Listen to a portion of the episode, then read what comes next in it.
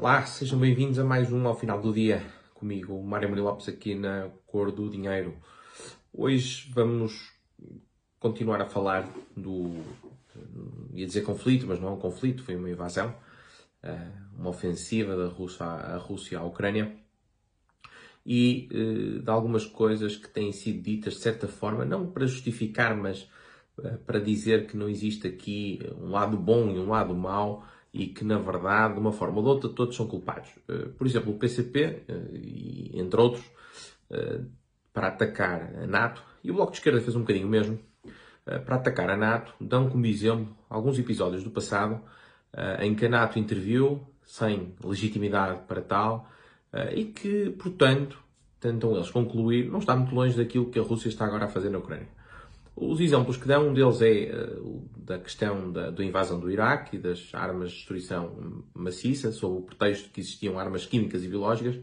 e de facto, nesse caso, e hoje sabemos em retrospectiva, é inegável, de que não se justificou essa, essa invasão. Percebemos hoje que de facto a democracia não se exporta uh, e que, portanto, essa foi de facto uma invasão que não, não, teve grande, não teve justificação, foi um erro, sejamos claros.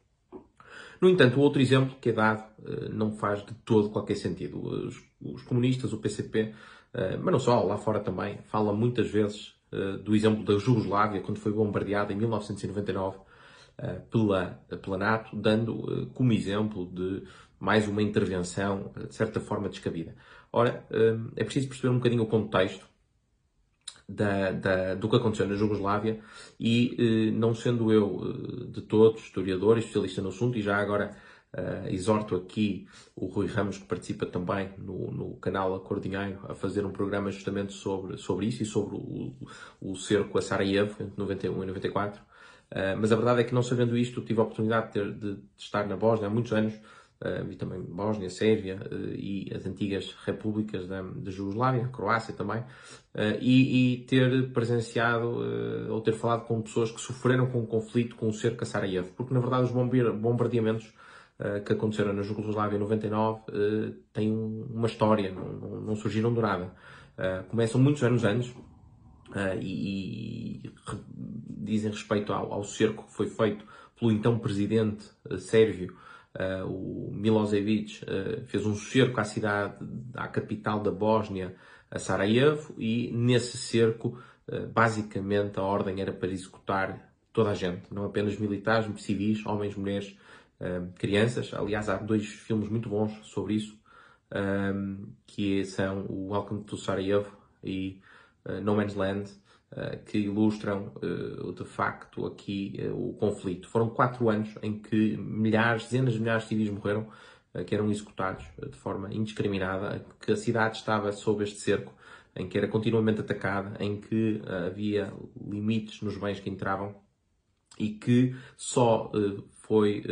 só este cerco só começou a terminar, só terminou finalmente quando a NATO, ao fim de quatro anos, decidiu finalmente um, intervir. E eu, quando fui a Sarajevo, tive a oportunidade de ficar uh, no, no hostel, que foi uma casa, era a casa uh, de, um, de um indivíduo que se chama Harris, uh, que era a casa dos pais dele. Os pais foram ambos assassinados, eles não eram militares, foram assassinados neste conflito. e ficou ele sozinho e o que ele tentou fazer aos bocadinhos foi usar essa casa como, como um hostel e, portanto, ia juntando algum dinheiro e ia investindo para conseguir converter a casa uh, num hostel. Mesmo em frente via-se um grande uh, descampado, um típico cemitério uh, muçulmano com relva que tem apenas os pilares uh, e que, onde estavam sepultados os, os, seus pais. Portanto, o que aconteceu em 91 e 94 foi claramente aqui um, um, um, crime contra, contra a humanidade, uma perseguição étnica e religiosa também. Perseguição dos muçulmanos, a maior parte dos bósnios são, são muçulmanos, Uh, e eh, foi perpetrada pela Sérvia na altura uh, que, que era liderada por Milosevic. Milosevic esse que uns anos mais tarde acaba por ser ele próprio presidente da Federação Jugoslava, a Sérvia fazia parte da Jugoslávia, e desta vez ele começou a fazer uma perseguição aos albaneses kosovares, que também eles eram grande parte, a maior parte muçulmanos, e a matar indiscriminadamente. Portanto, não se tratou propriamente de uma guerra civil, de um conflito militar entre países, não, tratou-se de um uh, genocídio que foi perpetrado. E, portanto,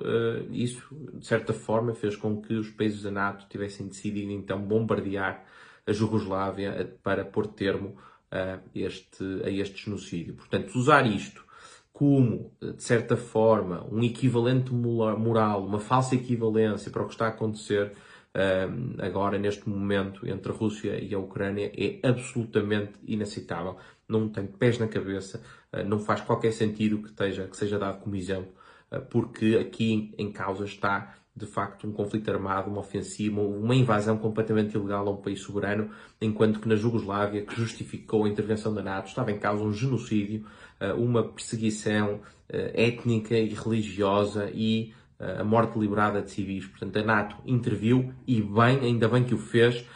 E uma das coisas que eu me recordo de o Harris me perguntar, que eu não sabia, nem sei responder, era porque que a NATO demorou tanto tempo a intervir no, no, no, cerco que foi montado uh, a Sarajevo. Portanto, uh, aqui nestas histórias não podemos tentar encontrar uh, faltas, falsas equivalências e tentar encontrar outros eventos que possam justificar o que agora está aqui a ser feito, dizendo que na verdade NATO e Rússia são a mesma coisa. Não são de todo. Uns estão do lado daqueles que querem proteger a liberdade, uh, estão do lado das democracias, uh, estão do lado de, de, de, quem defende essa, essa liberdade contra tiranias e outros querem restituir antigos impérios, uh, mesmo que isso implique uh, basicamente invadir países e dizimar uh, todos os, as cidades desses, desses países, incluindo civis, se assim for necessário, e temos visto isso nos bombardeamentos. enfim, com este pequeno apontamento, muito curto apontamento histórico, me despeço, desejando-vos um bom fim de semana e até para a semana.